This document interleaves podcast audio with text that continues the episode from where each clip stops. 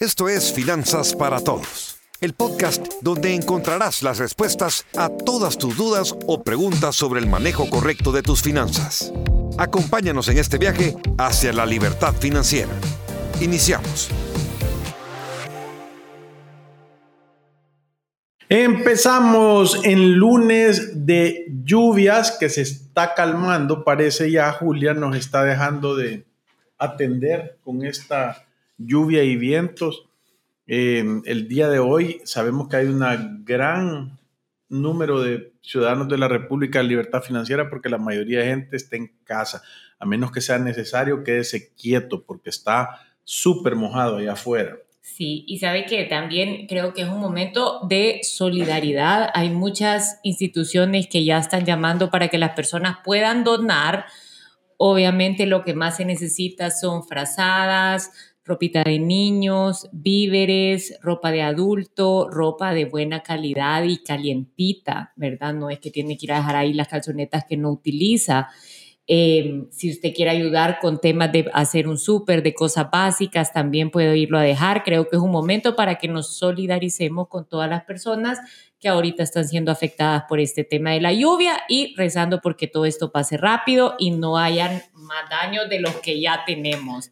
Alfredo, ahora es nuestro día favorito, tenemos nuestras preguntas y respuestas. Quiero recordarles que el 7 de noviembre a todos los jóvenes de 18 a 35 años, que todavía son jóvenes, Uy, ya, ya, pateándola. que todavía los consideramos jóvenes, tenemos este evento de finanzas para jóvenes. Vamos a estar con Alfredo haciéndoles una presentación que va a estar bastante dinámica para que ustedes aprendan a tener una mejor relación con su dinero. Es en FEPADE a las 7 pm el 7 de noviembre. Así que si usted quiere comprar sus entradas, puede hacerlo a través de nuestras redes sociales, va a encontrar el link o a través de nuestra página web. Sí, 316.797 ciudadanos de la República de la Libertad Financiera siguiéndonos en nuestras redes sociales y 16 millones 92 mil 45 reproducciones de Facebook Live, Instagram Live, Spotify Live. Spotify no es live, son, eh, ¿cómo se llama? Son eh, podcast y todo lo que vemos de consejos en TikTok quiero decirle yo que en la red de TikTok, cuando hacemos un, un, un, TikTok y mandamos comentarios y eso, hay mucha gente que hace preguntas y nos encanta. Tenemos temas a donde nos preguntan un montón. Pero adentro de esas respuestas hay gente malévola, eh, eh, gente que no tienen mamá, eh, que lo que hace es que falsifica las cuentas de Fisherman y pone Fisherman-WM o Fisherman.wm.01 o Fisherman.wm.01.01 y dice, háblame a Telegram, yo te voy a decir cómo invertir. No somos nosotros. Tengan cuidado, fíjese bien. Nosotros en todas las respuestas ponemos ahí esta cuenta falsa, lo denunciamos todas las veces, pero como que no se, no se, no se aburren, ¿verdad? Y yo me he metido como a preguntar y me contestan y me dicen, mira, mándame la información, abrí una cuenta de esto, al final las cuentas son esas de GoArbit.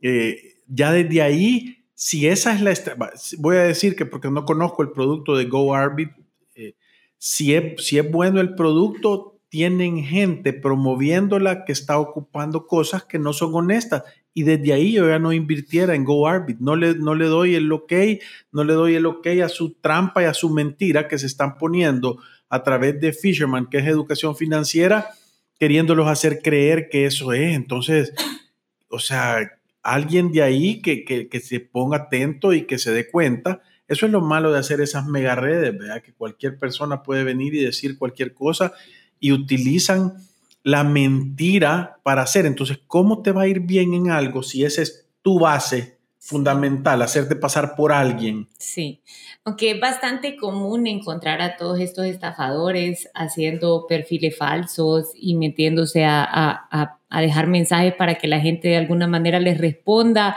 y que envíe su información.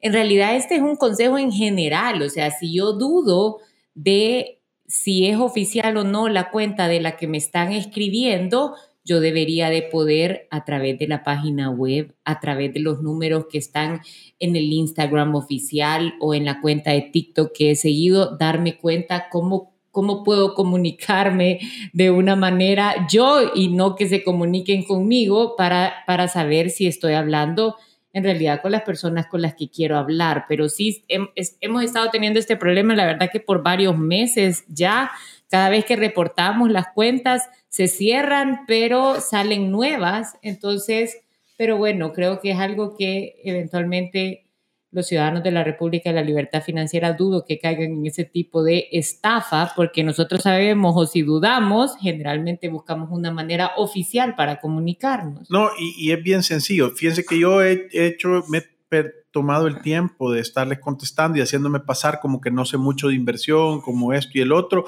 y le digo, ¿cuál es tu nombre? Nunca me contesta de cuál es mi nombre. Y le digo, veámonos en persona porque quiero hacer una inversión, dame la dirección de tu oficina, quiero llegar. Nunca me contesta.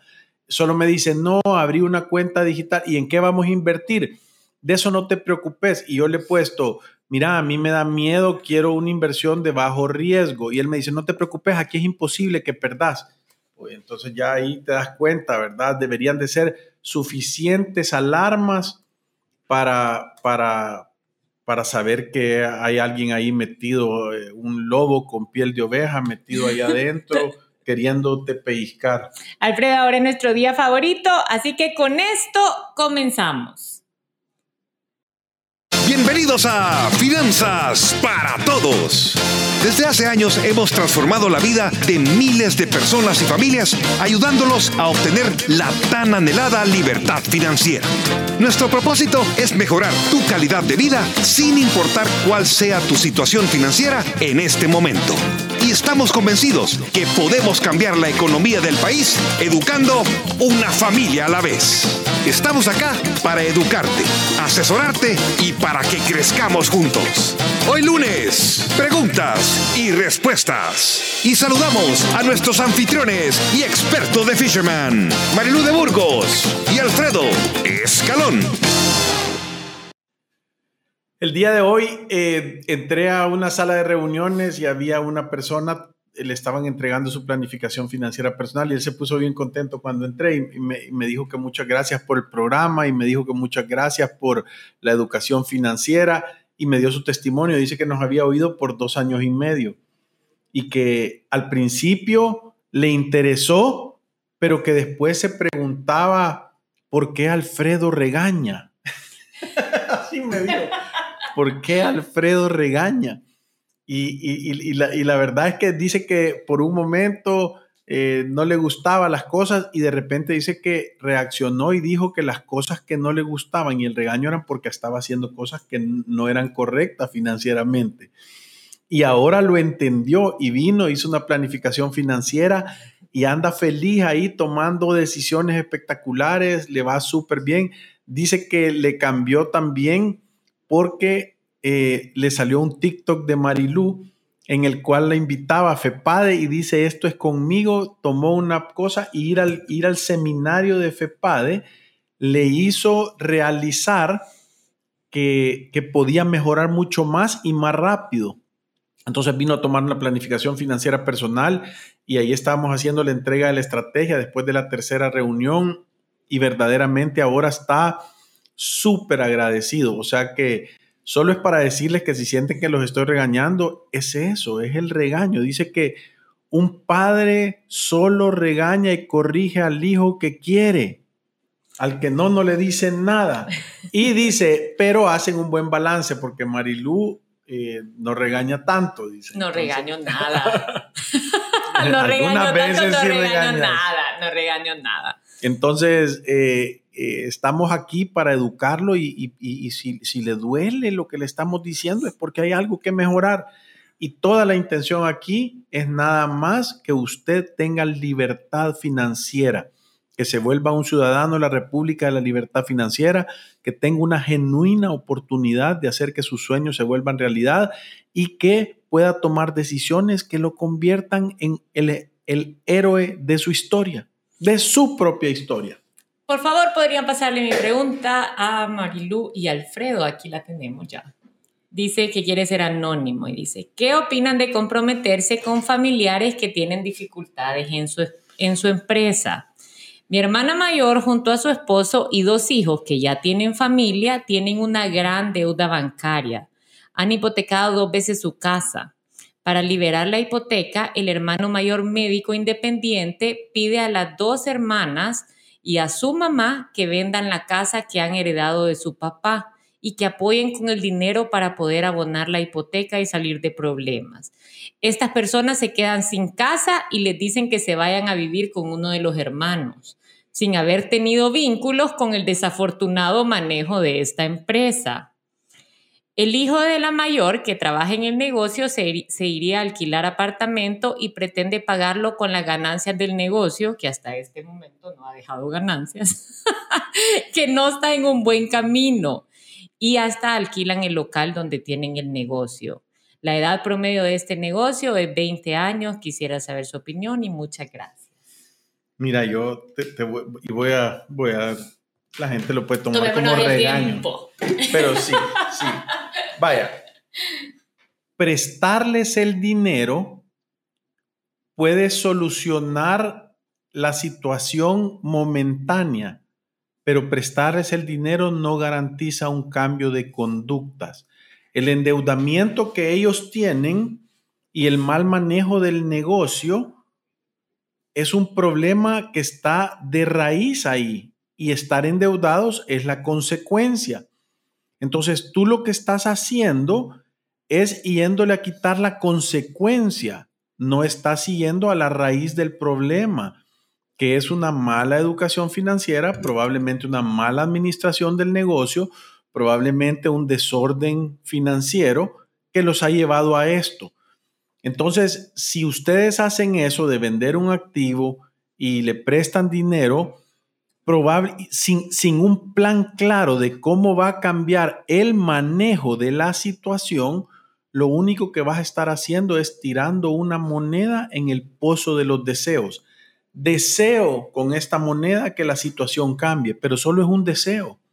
No va a cambiar nada. La probabilidad nos dice que en poco tiempo van a estar en una situación exactamente igual. Y esos ofrecimientos de con estos, eh, eh, con estos ingresos futuros te voy a pagar o con estos dividendos futuros del negocio te voy a pagar, en realidad tienen poca probabilidad porque no han pasado. Sí, yo, yo me parece una locura. Solo considerarlo. No lo hagas, salió huyendo. Pero es que le voy a decir, aquí hay un gran problema de límite, porque vaya, tú puedes tener familia cercana, pero hay un gran problema de límites cuando esa familia cercana, por sus problemas financieros, en los que tú no has tenido nada que ver, diferente que tú hubieras sido el gerente de la empresa y la llegaste a parquear ahí donde la tienen, pero tú no has tenido nada que ver con ese problema, venga a sugerir que tú vendas tu casa para ir a abonar la hipoteca de un tercero y entonces tú vas a empezar a alquilar o te sugieren que te vayas a vivir con alguien más es que yo solo de escucharlo puedo decir, ¿qué te pasa? O sea, ¿por qué no vendes tú tu casa y te vas a vivir con ¿A qué horas agarraste esta confiancita? sí, no, ahí hay un serio problema. Y solo en considerarlo hay un problema. Yo, yo te digo una cosa, que yo encontré a una persona que le pasó una situación así y le dijo, yo no te puedo prestar dinero, aunque te puedo ayudar y si yo te presto dinero, va a ser bajo la condición que de primero vayas a Fisherman, que hagamos un plan real, que determinemos cuál es el problema y que después veamos si hay recursos para solventar el problema de raíz. Sí, imagínate, vaya, y uno tiene que ver cambios, porque si está aquí esta familia con dos hijos que ya tienen familia, todos viviendo de una empresa, que le va mal, porque si no, no tendrían dos hipotecas sobre la casa y estarían pidiendo que alguien más venda un activo para venir a salvarlo. Lo primero que tienen que hacer es que los dos hijos que ya tienen familia, que viven de ahí, donde no hay dinero, se vayan a trabajar a otro lado. y empiecen a ver que alguien vea si es factible salvar la empresa o si no lo es y con los recursos nuevos que han conseguido que tomen la decisión de salvar su casa o perderla. Pero la peor decisión que pueden hacer es agarrarse de alguien más y, llevárselo con la corriente, con ellos y con su activo. No, yo, yo, es más, yo, yo te diría, deja que pasen las consecuencias, la factura que tiene que pasar y ya después puedes invitarlos a cenar a tu casa si tú quieres ayudar, puedes darles techo si no tienen dónde dormir, puedes estar pendiente y darles asesoría financiera, mandarlos acá, regalarles una hora de consulta, pero no te metas, porque como tú decís claramente en eso, tú no has tenido nada que ver en las consecuencias de la empresa, porque se va a deshacer de una casa para tratar de ayudar y usted quedarse en una posición así de vulnerable sin casa. No, yo, yo, yo te digo que esto, eh, eh, eh es una... es una, es una situación que tiene de verdad mucha tela que cortar. Yo, yo de verdad te recomendaría que los trajeras a todos los involucrados y que vinieran a una hora de consulta, porque si no, sí, imagínate, vos has tenido la gran sabiduría de preguntar consejo, pero ¿sabes cuánta gente hay ahí afuera con estas mismas situaciones diciendo, uy, qué lástima me da? Y pobrecitos, ayudémosles. Y, yo te voy a decir una cosa, sucede, sucede cuando te apelan a que tengas lástima por la persona, sucede que de repente estás, o sea, con un grado de culpa por, por, la situación que están pasando y, se, se, aprovechan de las emociones o de los vínculos emocionales que existen para chantajearte emocionalmente y que tú te pongas en una situación de riesgo, tú y tu familia. Sí. Entonces, se buzo ahí. Se dan un montón de formas, ser fiador, ser codeutor, prestar sus propiedades como garantía de una deuda de alguien más, que eso es una locura, o alguien, o incluso hasta temas de límites como que ya se lleven su carro, que le pongan una prenda a su vehículo, que se lo vendan a alguien más y después se lo van a responder. No se imaginan la cantidad de problemas como este que vemos nosotros en nuestra oficina yo creo que hay que recordar que Dios bendice el orden y uno puede ayudar, pero con límites. No puede ayudar más allá de su capacidad y sin ponerse ustedes en una posición vulnerable. Es correcto. Valeria nos dice, ¿cómo puedo comenzar a invertir si apenas tengo 24 años y tengo poco salario? Vaya, la edad no importa, Valeria, que no te limite mentalmente creer que porque tenés 24 años no podés invertir. Eh, Tú puedes empezar a invertir siempre y cuando tus gastos sean menores que tus ingresos. Ahorres algo de dinero, o sea, salves algo de dinero y luego lo pongas a trabajar para ti. Y esto no tiene que ser, miren, no se compliquen porque yo veo las preguntas que hace la gente y cuáles son inversiones y cuáles no sé qué. Y, y normalmente uno lo que tiene que tener es un plan Vaya, voy a decir, yo tengo 24 años y tengo pocos ingresos. Lo primero que yo haría es sentarme a hacer un presupuesto y poner mis gastos que son necesarios para subsistir. Eso es lo primero. Y, y, ahí me voy a dar cuenta si el dinero que yo estoy ingresando es suficiente para llenar esos gastos. Si no es suficiente, yo tengo un problema de ingresos y mi enfoque debería de ser que tú puedas mejorar tus ingresos, ¿verdad? Que tú puedas venir y decir cómo puedo hacer para recibir más dinero, cómo puedo mejorar mi ingreso, cómo puedo tener un ascenso, cómo puedo tener un ingreso extra, ¿verdad? Una vez tenés eso, tú deberías de abrir una cuenta, cualquier cuenta donde tú acumules dinero. Voy a poner la cuenta Smart que te paga el 3.5%, lo abriera ahí y sea un dólar, sean 10 dólares, sean 100 dólares o sean 1000 dólares lo que me sobra, lo debería de empezar a poner ahí todo el tiempo hasta juntar una cantidad de dinero X. Luego después debería de poder encontrar en el mercado productos que llenan esa necesidad de poner, voy a decir, 100 dólares al mes o 500 dólares al mes o 1000 dólares al, o abrirla de una sola vez con 1000 dólares. Y ahí puedes ir empezando poco a poco a crecer tus inversiones. Sí. Mario nos dice, ¿podrían mencionar tres fuentes de ingresos pasivos? La gente necesita saber más al respecto.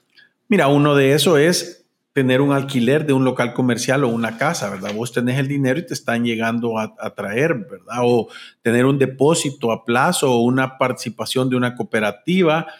Eh, esos son ingresos pasivos que te están llegando sin tener. Por ejemplo, yo vi una vez una persona que tenía eh, Airbnbs y no los compraba, sino que iba, los alquilaba. En el contrato decía que podía subarrendar administraba y tenía un ingreso pasivo por eso.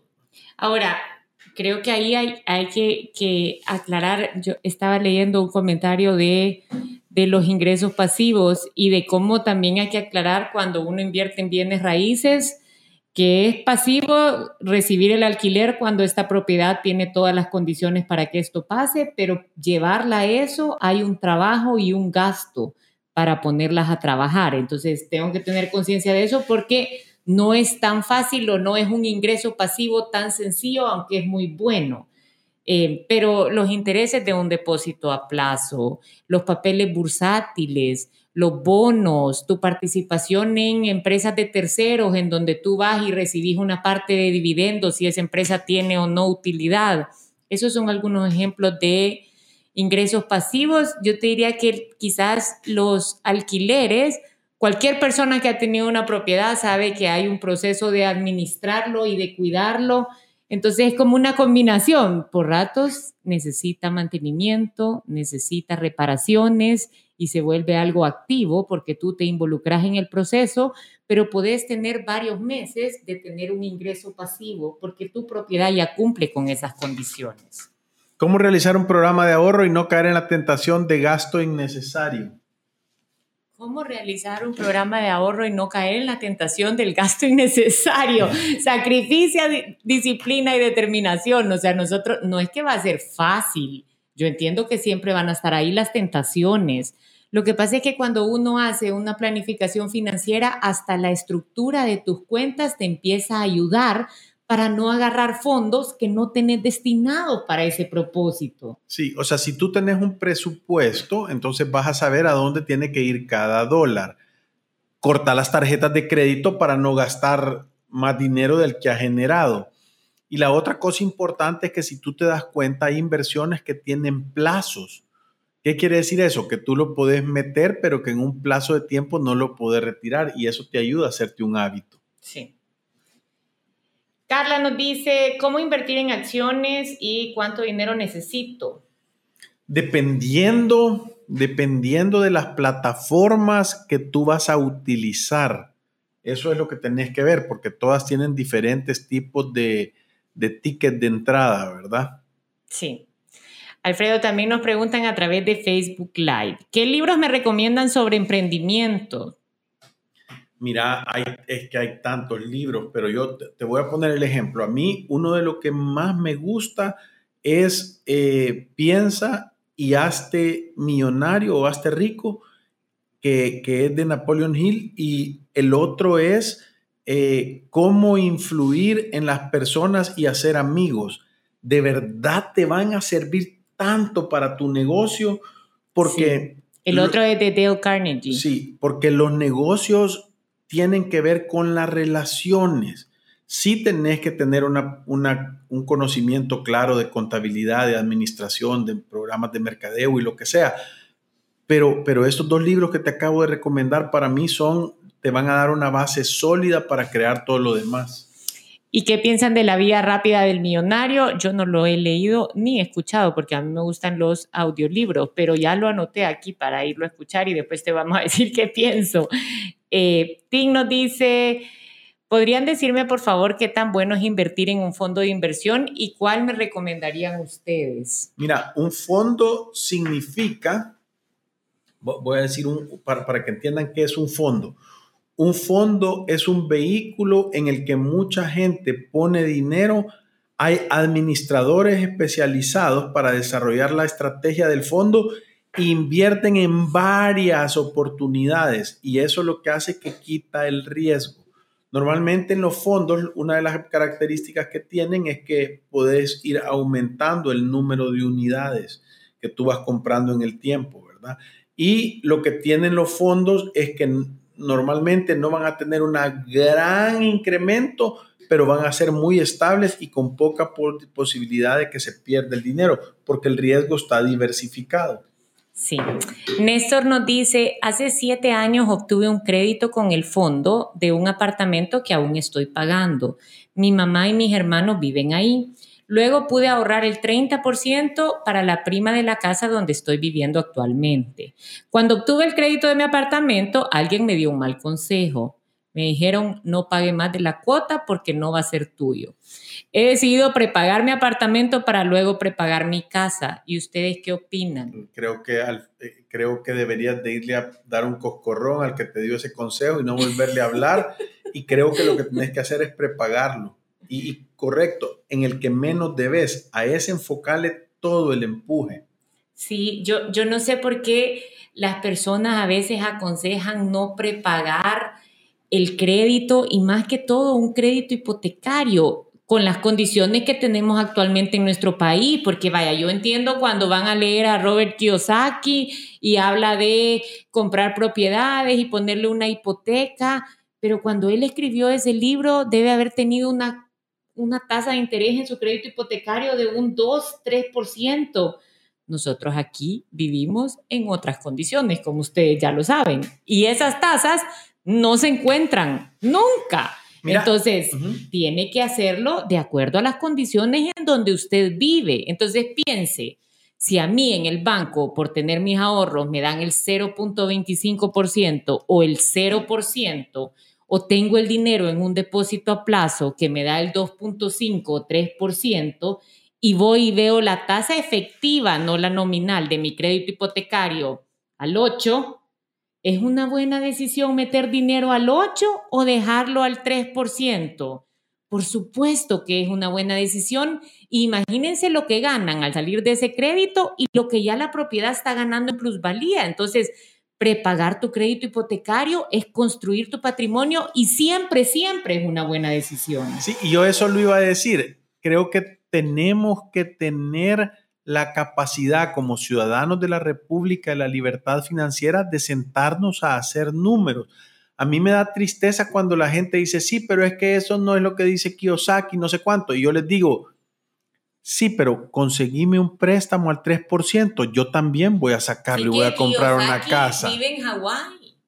Sí, vive en Hawái, por eso es algo chino. o sea, no está aquí. Aquí uno juega donde, en las condiciones de, de donde estamos. Aquí se permiten las patadas, allá no.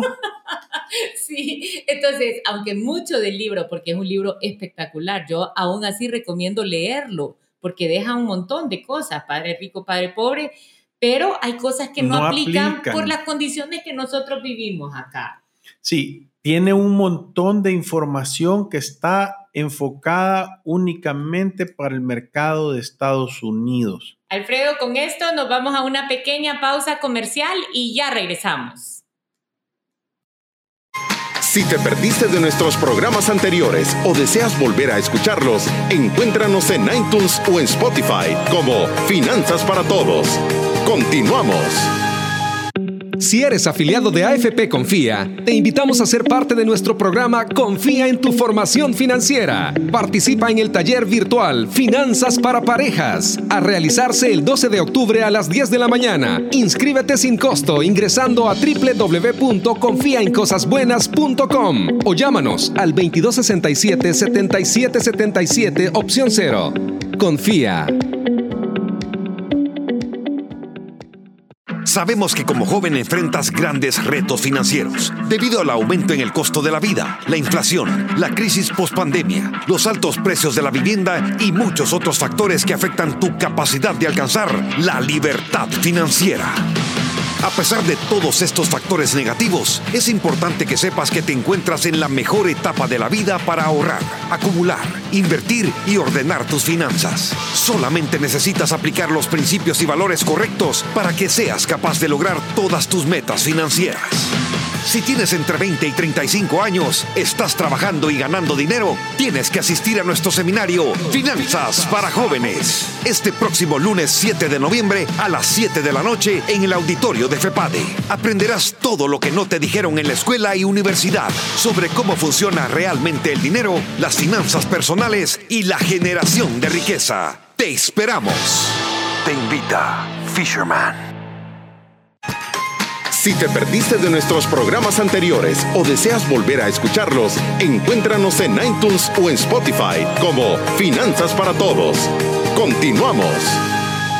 Continuamos y solo les quiero decir que debido a esas cuñas espectaculares que hace Memo Maldonado, hay poquitos puestos en el seminario para jóvenes, o sea que pónganse las pilas. Recuérdense, buey lerdo bebe agua sucia. Tim nos dice, por favor, podrían hablar de la cuenta Smart. Sí, es una cuenta de, del grupo Gente, del grupo Gente, que, que te da el 3.5% de retorno anual y está a la vista, o sea que la puedes ocupar cuando querrás y la puedes abrir a través del Internet. O sea que a mí me, me gusta para tener mi fondo de emergencia y para tener mis, mis eh, gastos de provisión, que no los estoy ocupando en el día a día porque me, estás, me estoy haciendo un 3.5% de descuento anual. Sí, es una cuenta 100% digital, el, el, dinero se deposita y lo sacas a través de la plataforma UNI, 3.5, independiente el monto, eso es lo que nos gusta, 3.5 capitalizable mensualmente y el proceso de apertura es sencillo, por eso la hemos recomendado, pero también te pueden servir fondos de liquidez, el fondo a corto plazo que tiene SGB, o sea, hay opciones en el mercado que te pueden dar eso. Y yo he visto también bancos lanzando como sus cuentas de ahorro premium, en donde la tasa es más o menos eso.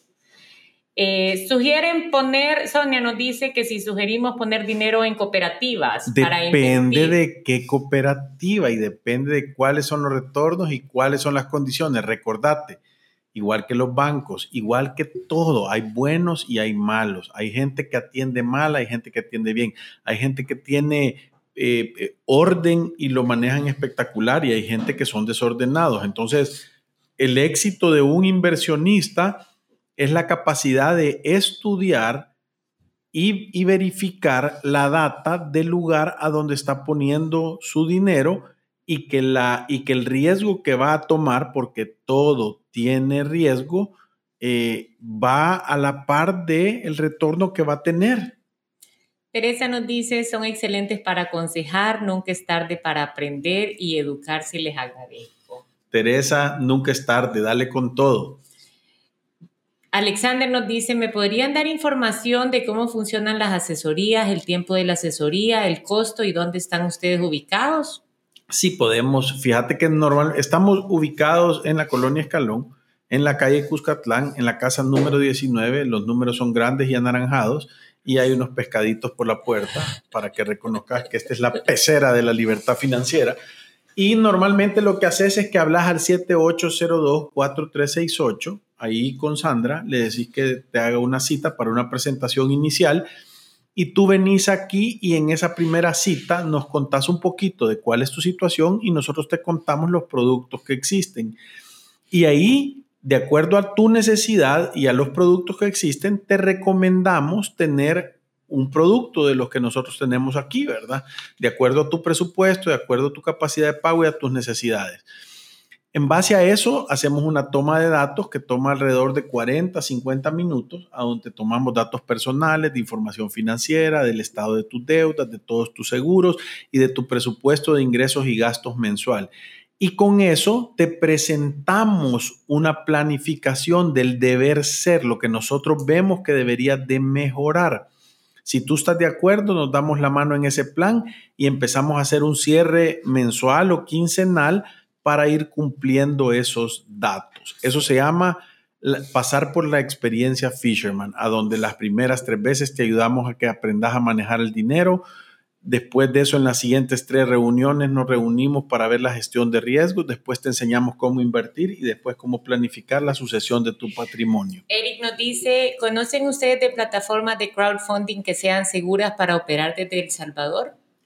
creo que la, la, la, una plataforma de crowdfunding es cuando un montón de gente pone dinero en, en una inversión. En Estados Unidos son reguladas y son, eh, es un vehículo de inversión que es conocido. En El Salvador no hay plataformas de crowdfunding reguladas. No, no hay. ¿Y cómo funcionan? Em, o sea, si alguien te lo ha presentado, usualmente el esquema que utilizan es una sociedad en donde tú puedes financiar un proyecto o en donde tú puedes participar de una sociedad, o sea, como que si fueras un socio, pero son proyectos que se organizan de una forma privada. Te voy a decir lo que yo sí estoy contenta. Creo que hay una iniciativa del Ministerio de Economía de traer opciones de inversión para todos nosotros los mortales que andamos allá afuera buscando cómo poder poner nuestro dinero a trabajar